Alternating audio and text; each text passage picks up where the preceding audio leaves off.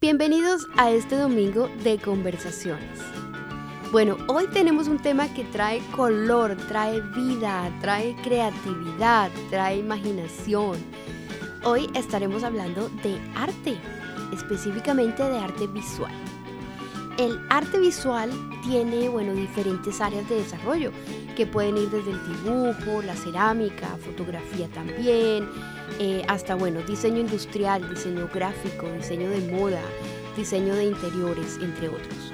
Cuando hacíamos la preparación para este programa, me encantó un artículo que encontramos en Psychology Today que planteaba cómo las artes visuales nos sirven como vehículo de expresión de emociones, sentimientos e ideas usando elementos que van más allá de las palabras. Nos pueden servir como catalizador o medio de catarsis y es especialmente importante en la elaboración de emociones en terapia cuando las personas necesitan otro vehículo que sea no verbal para la expresión de conflictos e incluso hasta traumas. Algo que también nos llamaba la atención es que aunque suena obvio, en el arte no importa tu edad, sexo, nacionalidad ni educación, lo que hace que sea una actividad que promueve inclusión e igualdad. Y además de todos estos aspectos positivos, de acuerdo a la revista Mente Maravillosa, el arte visual nos ayuda a aumentar la dopamina, que es la que conocemos como la hormona del placer que es la encargada de ayudarnos a sentirnos bien, a sentirnos tranquilos y contentos. Así que, ¿qué mejor manera de empezar la semana que hablando de un área que genera balance, tranquilidad, equidad en estos momentos? Y para ello traemos a nuestra invitada de hoy, Amaranta Martínez, quien nos lleva por un recorrido en el que comparte con nosotros ¿Qué es crear arte visual para networks como Nickelodeon? ¿Qué es hacer diseños de moda que han usado personajes como Heidi Klum y Steve Aoki? ¿Qué es crear coloridas campañas para Zumba? Y hasta murales vivos y llenos de color que adornan varias ciudades, incluyendo las calles de Miami. Así que te invitamos a que después de este podcast vayas a joseyalex.com para que puedas apreciar algunas fotos de sus creaciones artísticas y por supuesto al final del programa tendremos también todos sus enlaces para que la acompañes y tengas la oportunidad de apreciar más de cerca su talento y creatividad. Así que si quieres empezar esta semana con color, imaginación y por supuesto subiendo tu dopamina, no te pierdas de este lindo episodio que tuvimos con Amaranta Martínez. Quédate con nosotros hoy. Bienvenidos a un podcast creado para mentes inquietas, curiosas y perspicaces, en donde cada semana traemos invitados para hablar de diferentes temas de una forma casual y entretenida. Si quieres aprender sobre viajes, cultura, actualidad, música, personajes, desarrollo personal, emprendimiento y mucho más, quédate con nosotros en conversaciones con Alexandra, José e Iggy también.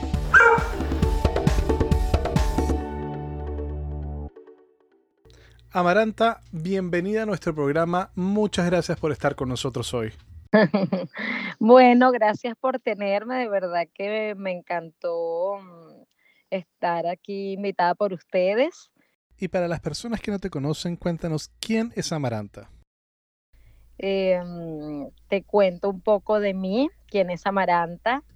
Em, soy venezolana, vivo en Miami desde hace 15 años en esos 15 años, em, como por la mitad, digamos, este, tuve, estuve dos años viviendo en Argentina, en Buenos Aires, y luego volví para, para Miami. Eh, yo soy ilustradora de profesión, pero bueno, a lo largo de mi carrera, por supuesto, he aprendido diseño, animación, em, estuve muchos años trabajando en Nickelodeon como directora de arte y, por eso fue que pues, estuve en Argentina dos años, porque cuando abrieron las oficinas allá, este, yo fui la encargada de armar el equipo y, aproveché mm, eh, a vivir, tú sabes, en otro país que siempre me había llamado la atención conocer. Y, pero ya después de, después de dos años eh, volví para Miami y mm, se puede decir que desde que regresé en el 2010, porque claro, tuve que renunciar, eh, trabajo por mi cuenta, soy freelance, ya llevo, bueno, 10 años siendo freelance y mm, haciendo todo tipo de proyectos que involucre creatividad, por supuesto. Qué interesante, Amaranta, de verdad muy, muy chévere. Y bueno, cuéntanos cómo fue esa parte de Nickelodeon, cómo, cómo empezaste tú, cómo se dio la oportunidad de trabajar para ellos. Eh, yo trabajaba en un canal de televisión, eh, pero un, un, canal local, porque bueno, viste que al comienzo cuando te mudas a un país que no es el tuyo y todo el tema de los papeles, etcétera, etcétera, eh, no puedes en verdad hacer todo lo que, lo que quieres hasta que no estés legalmente acá, sobre todo trabajar para una empresa tan grande y reconocida.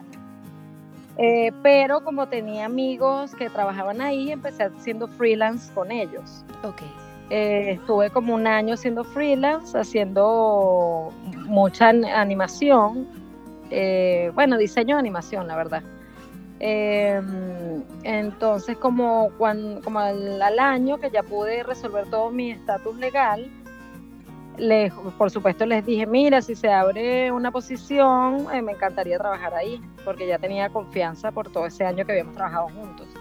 Y me dijeron, no puede ser, se acaba de abrir una posición, o sea, fue el perfect timing, Estaba hecho para ti. Estaba hecho para mí, tal cual. Y nada, en al cabo de un mes ya estaba trabajando ahí. ¿Y qué comenzaste haciendo en ese momento? Entré como producer designer en ese momento. Hacíamos encargada de promos, entonces diseñaba mis propias promos. Eh, si me aprobaban el, el concepto, ya después las, las, las, ilustraba, las diseñaba y después las animaba. Entonces, bien completo el trabajo, ahí aprendí bastante. Bueno, y cuéntanos para las personas de pronto que no sabemos, cuando tú dices yo lo animaba, ¿qué es hacer una animación? Hacer una animación, eh, por lo menos en mi caso, era todo digital en un software que se llama After Effects, que es de ese paquete de Adobe. Este, tú lo diseñas eh, o en Photoshop o en Illustrator, después lo importas en After Effects y lo animas, que es más conocido como motion graphics. Este, y hacía toda la, todo el proceso, desde los bocetos, este, después digitalizarlo y a veces cuando teníamos un poco de más de, dinero, de budget, para si era alguna promoción en especial, un evento grande, a veces también hacíamos stop motion, de verdad que teníamos muchísima libertad creativa y bueno, siendo un canal para niños te podrás imaginar qué divertido era hacer todos esos proyectos. Me imagino. Y yendo un poquito más hacia atrás, ¿cómo comienza Amaranta a diseñar? ¿De dónde nace ese gusto, esa pasión por el, por el diseño y la creatividad? De verdad que toda la vida. Este, mi mamá desde chiquita eh, me compraba libros para colorear y mm, nada, me los acababa en un fin de semana, yo creo. Libros así súper gordos. Y bueno, en esa época, claro que era el siglo pasado, en los 1900, eh, estudiar diseño, animación, ilustración, eso era algo súper raro. Claro. O sea, estamos hablando de cuando Photoshop tenía un layer, o sea. ¿Y ahora cuántos tiene? Ah, no, ahora infinito. Ahora ah. Photoshop es infinito layer. Este, era todo, claro, esa, y esa era una carrera técnica, no, no como ahora que hay universidades y es todo, ahora es normal estudiar ilustración o, animación o diseño, en ese momento no, entonces sí fue una lucha con mis padres, porque bueno, viniendo de dos padres súper educados, los dos con carreras, un economista, otro periodista, o sea, era bien difícil luchar contra eso de no ir a una universidad prestigiosa, ¿sabes cómo es? Entonces querían que estudiara arquitectura, porque era como lo más parecido a, hacer dibujitos, como decían ellos. pero mentí, fui y les dije, sí, yo voy a presentar el examen de arquitectura y ese día salí de mi casa y no, no, no presenté nada, solamente dije, ay, qué lástima, no quedé. Entonces, nada, eh, había un instituto que era muy bueno allá, que se llamaba Instituto de Diseño de Caracas, Y bueno, averigüé y mi papá, no, que no te voy a pagar eso, que ya sabes, toda esa lucha. Entonces me conseguí un trabajo en una tienda de ropa y bueno, yo me pago lo que sea. Y bueno, ahí después, por supuesto, me terminaron apoyando cuando ven que alguien tiene esa pasión y ese interés por algo que era algo serio, muy serio para mí, me terminaron apoyando, por supuesto. Claro, claro, y es que en realidad yo creo que muchas de nuestras generaciones fuimos como esa generación de puente entre lo tradicional, lo que los papás querían, la educación tradicional, el trabajo de 9 a 5, a, poder encontrar nosotros como nuestro propio llamado y encontrar como la independencia en, en, lo que hacemos. Pero yo creo que con muchas personas y entrevistados que hemos tenido en el programa, eh, siempre nos reímos de eso, de que, de que querían ir por un lado o queremos ir por un lado. Claro. Y pues por apoyo, lógicamente con la buena intención, pero pues querían un, camino más tradicional. no, claro, porque ellos no entendían cómo, quién me iba a contratar a mí para hacer dibujos, era como muy abstracto claro. lo que tú dices, no tener ese, no tener ese 9 to 5, como ese, ese, ese trabajo de oficina, era muy raro para ellos, entonces era incomprensible, pero una vez que, que ya entendieron, claro, y ese mundo también fue creciendo muchísimo, fue evolucionando, y a pesar de que en ese momento no había ni redes sociales ni nada para poder sacar tu trabajo como artista o ilustrador independiente, eh, uno siempre se las ingeniaba. Porque yo siempre trabajé en oficina, porque también venía con eso de que tus papás no, que ahora tienes que buscar trabajo de oficina. Yo, bueno, está bien, en eso les voy a hacer caso. este, y trabajé, ¿sabes? En postproductoras, agencias, eh, televisión, pero siempre, cuando, antes o después del trabajo, yo tenía mi proyecto personal, que eran mis propias ilustraciones, mis proyectos que nunca abandoné. Este, porque viste que cuando trabajas para alguien, por más que tú des tu, tu input o tu creatividad o des ideas, no necesariamente van a, tener el resultado final, claro. porque tú estás eh, trabajando con clientes y ellos te van a ir redireccionándose donde ellos quieren ir, no es tu trabajo. Y no es lo tuyo. Exactamente. Y Amaranta, ¿y esas cosas que tú hacías, qué forma tomaron? ¿Cómo, qué, qué era lo que hacías en tu tiempo libre? Bueno, créeme como mi, propi, mi alter ego, mi superama este, entonces en ese momento, cuando ya empecé a hacer, a tomármelo más en serio, que crecer mi marca personal, em, en ese momento había Flickr, no sé si se acuerdan. Y eso era como una ventana para, como una comunidad de, las pocas que había para poder mostrar tu trabajo. Ahí, a partir de que, de que empecé a mostrar mi trabajo, bueno, me empezaron a salir colaboraciones quieres eh, estar, eh, porque viste que hacen muchos compilados entre artistas, ilustradores, street art, eh, coloring book o cosas así, muchas iniciativas y empecé a participar y eso, claro, me, empecé a conocer gente y poco a poco y ya después tu trabajo te buscan por tu estilo. Encontré mi propia voz y ya por mi estilo después me empezaron a buscar marcas o diseñadores de moda y precisamente eso que tú dices de diseñadores de moda, ah, me llamó la atención que en tu Instagram tú dices, bueno, una de las cosas que más me gusta hacer es colaboraciones con diseñadores de moda. Y e hiciste una colaboración con Steve Aoki. Cuéntanos cómo fue esa experiencia. No con él, sino con la diseñadora que, una diseñadora alemana. Ok. Eh, hicimos una, una colección de ropa con diferentes estampados y, o sea, por suerte para mí, y bueno, y para ella también, de este, Steve Aoki, Heidi Klum y no me acuerdo qué otro celebrity, pero de allá eh, terminaron usando las piezas de esa colección. imaginar mi emoción. Esa foto tal vez la podamos compartir pues más adelante en el podcast, pero vemos que él está usando eh, una, una prenda precisamente con uno de tus diseños, un monstruo que está súper tierno. Sí, sí, sí. Excelente. Bueno, pero ¿y por qué te llama la atención? O sea, cuando tú dices Em, es una de las cosas que más me gusta hacer, es colaboraciones con diseños de moda, diseñadores de moda, perdón. ¿Qué te inspira, tío? ¿Por qué te llama la atención esa parte, eh, hacer colaboraciones con diseñadores de moda? Bueno, primero porque por supuesto me encanta la moda, ah, tengo una, obsesión con los zapatos. ¿Ah, sí? Sí, sí, sí, obsesionada. Eh, me encanta, me encanta muchísimo todo lo que me apasiona lo que tiene que ver con, con diferentes tipos de materiales, telas. O sea, siento que yo no tuviera, no, tan, a lo mejor sí, pero nunca lo he intentado tener esa visión de poder mezclar, no sé, lentejuelas con ciertos botones o, tachas y en G, no sé, de cuando con esta chica me pasó que yo le mandaba el dibujo y ya después ver cómo ella convertía esa pieza con ese montón de materiales me parecía increíble porque mi imaginación no llegaba hasta ahí. Entonces, lo que, lo que es saber de trabajar con diferentes tipos de materiales, ya la, el diseño eh, o sea, toma otro nivel. Es, es, espectacular, de verdad, el proceso. Y me gusta mucho trabajar en equipo, porque también he trabajado, o sea, como estoy acostumbrada a trabajar, por supuesto, para muchos clientes diferentes, eso es prácticamente trabajar en equipo, porque ahí hay mucho intercambio de de ideas y mm, me gusta muchísimo. No, no es como cuando trabajo sola o hago un proyecto para mí solita, no tengo ese feedback de que te hace ver las cosas como con otros ojos, otro, otro punto de vista, siempre mm, es interesante y, y, el trabajo tiende a mutar para algo mucho mejor.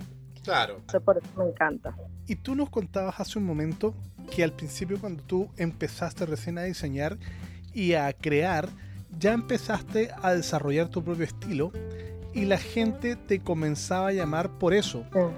Para la gente que nos escucha y que aún no conoce tu trabajo, ¿cómo definirías tu estilo? Sí, es como bien orgánico y Ay, que estoy demasiado mayamera, no tengo, no tengo la palabra en español. En inglés sería whimsical. Ok. ¿Cómo okay. Se, como, hmm, ¿cómo, ¿cómo, se traduce? Tampoco sé cómo sí. se traduce. Ah,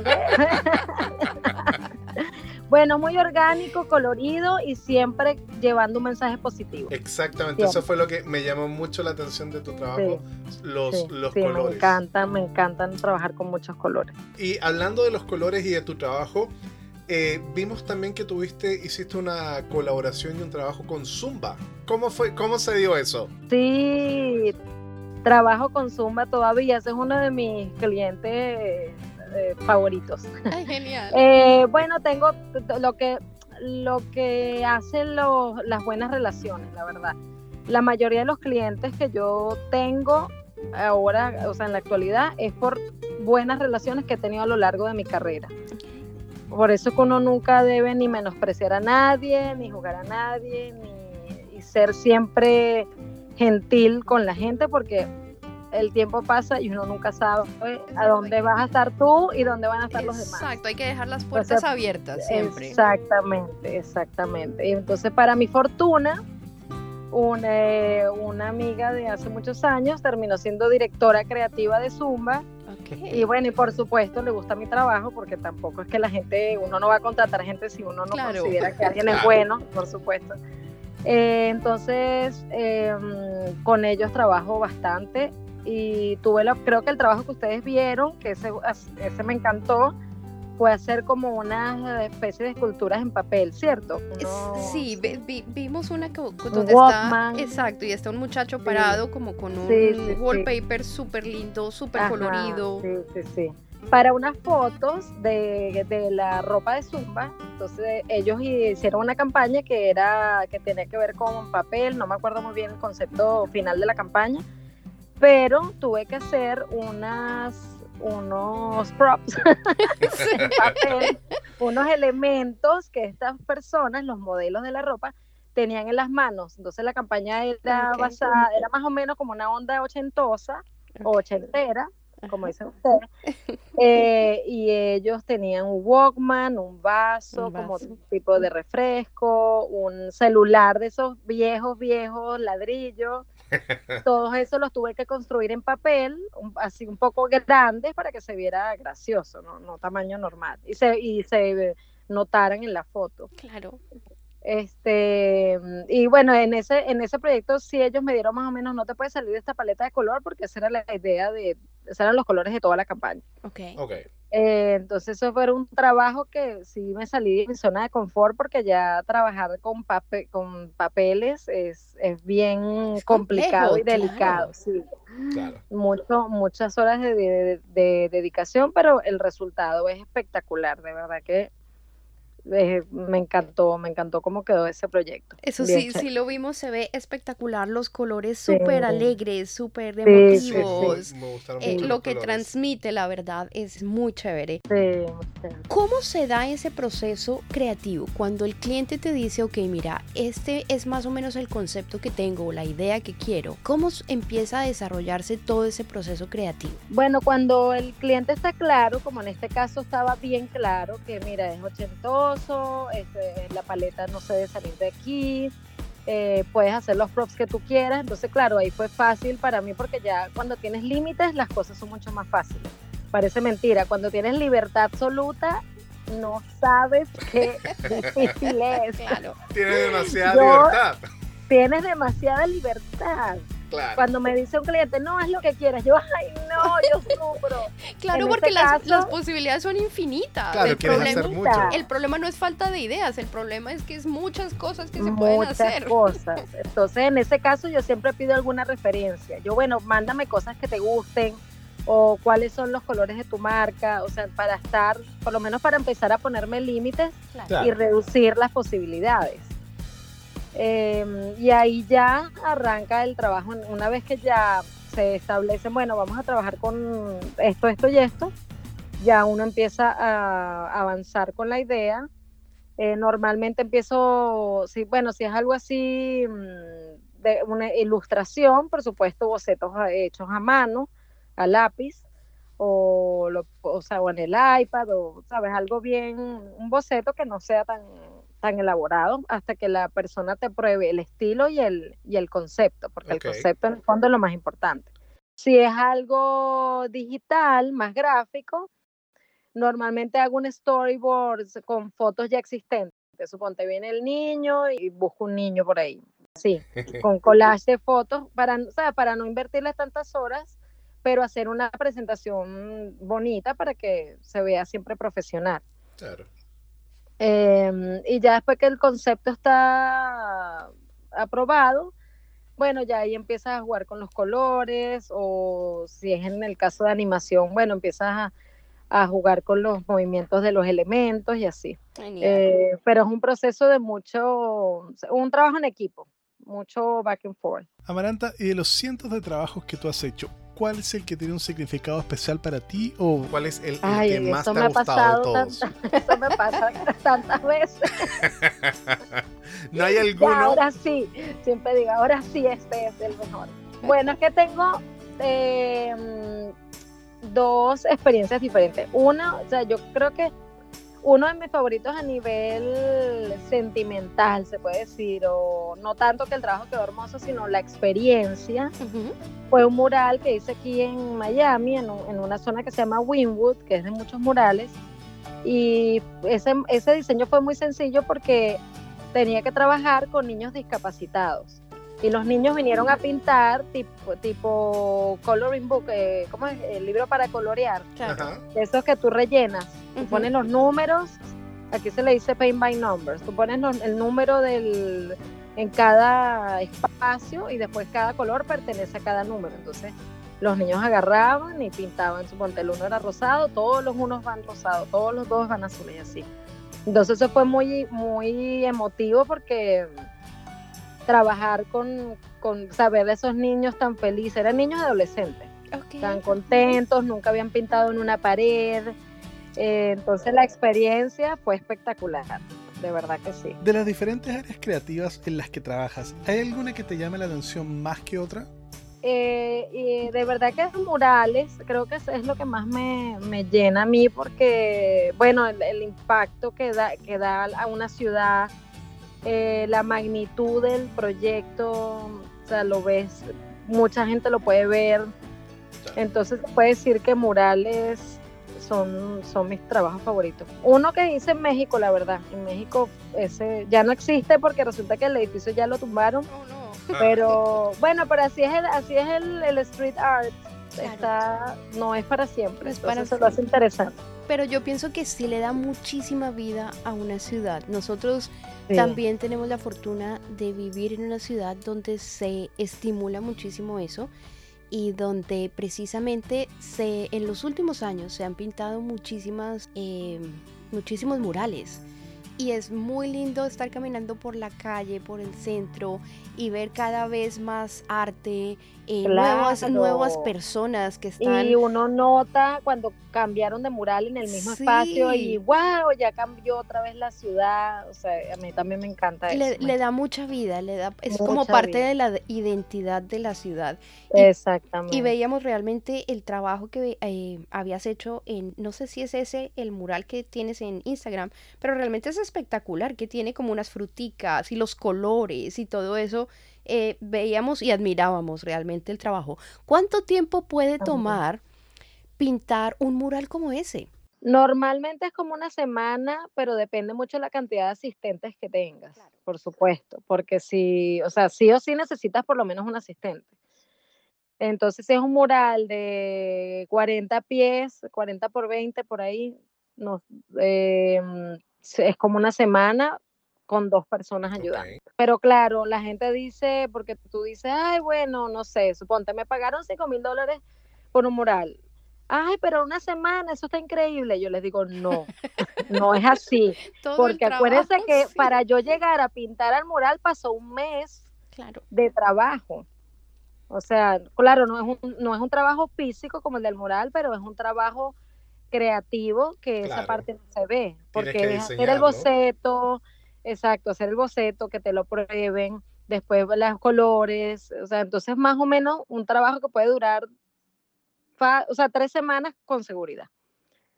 Claro, no todos los días, pero mucho eh, vas y vas y vienes, vas y vienes cuando tienes que, que seguir, o sea, que un cliente, esperar la aprobación del cliente se tarda un poquito más. Claro que sí, pues Amaranta. De dos a tres semanas. Esperamos seguir viendo tu color, tu arte, todas tus creaciones en muchísimos más murales en el mundo. Exacto. Ojalá tengamos la fortuna de tener uno aquí en, en, Sacramento próximamente. Ay, ojalá, ojalá que sí, de verdad. Me encantaría. Eso lo tengo en mi bucket list, pintar un mural en California. Ah, nos invitas, por favor, allá vamos a estar tomando los fotos. Trato de asistentes. Trato de colaborar. Mural. Créeme, créeme que todo el mundo puede pintar un mural. ya lo he comprobado. Bueno, Amaranta, y pues entrando ya como a la, a la parte final, cuéntanos un poco cómo ves tú el futuro de todo lo que es arte visual. ¿Cómo ves tú que se vaya a ir desarrollando en los últimos años? Porque definitivamente la tecnología es algo que le ha permitido crear cosas, pero increíbles, que no hubiéramos podido imaginar hace unos años. ¿Qué crees tú que vaya a estar pasando en los próximos años en esto? ¿Qué te gustaría a ti ver? Yo creo que ya ha cambiado muchísimo, porque fíjate que ahora con tantas redes sociales y todo el mundo con su mini computadora en mano, ahora muchas exhibiciones se están convirtiendo en Instagramables eh, exhibitions, ¿sabes? Todo tiene que ser instagrameable, todo ya no es tanto de esa onda museo, ya es muy old school, ya es como tienes que interactuar con el espectador y que te permita tener esa foto para tu Instagram. eso, eso ya estamos, lo estamos viviendo. Exacto. Y a nivel de tecnología, bueno, yo imagínate, todas las cosas que hay, eh, que he visto en los últimos años, eh, lo que tú dices es impresionante. Para mí es de, eh, tiene que ser todo 100% interactivo. Fíjate que ya tú lo ves aquí que, que, hay un festival muy grande que se llama Art Basel, que es todos los diciembre.